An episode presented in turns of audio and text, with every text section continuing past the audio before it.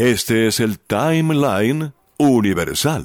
Desde Nueva York con las noticias del espectáculo, les habla Natalie Jiménez.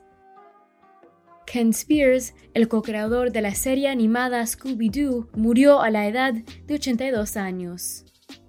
Spears, quien creó los personajes junto a su socio Joe Ruby, murió de complicaciones de demencia. Su programa original, Scooby-Doo ¿Dónde estás?, solo duró dos temporadas, pero inspiró a otros a continuar contando la historia por más de 50 años. La muerte de Spears se produce tres meses después de la de su co-creador, Ruby. El presentador de Jeopardy, Alex Trebek, murió este fin de semana después de una batalla contra el cáncer. Tenía 80 años. La cuenta oficial de Jeopardy en Twitter confirmó la noticia y agregó que estaba con amigos y familiares cuando murió en su casa.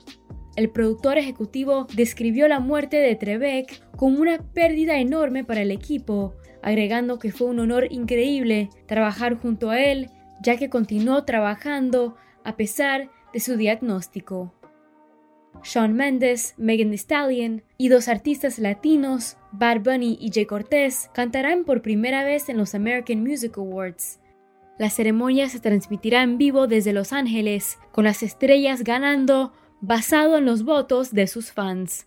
También aparecerá la cantante Dua Lipa y el grupo de K-pop BTS. Además, Bad Bunny dice que está listo para comenzar su carrera como actor jugando un rol en la próxima temporada de Narcos México.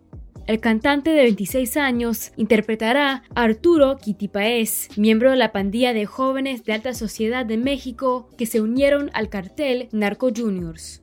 El cantante, que lanzó su segundo álbum en febrero, también habló de sus ambiciones de actuación en una entrevista, diciendo que sí me gustaría actuar y además ya estoy en Hollywood.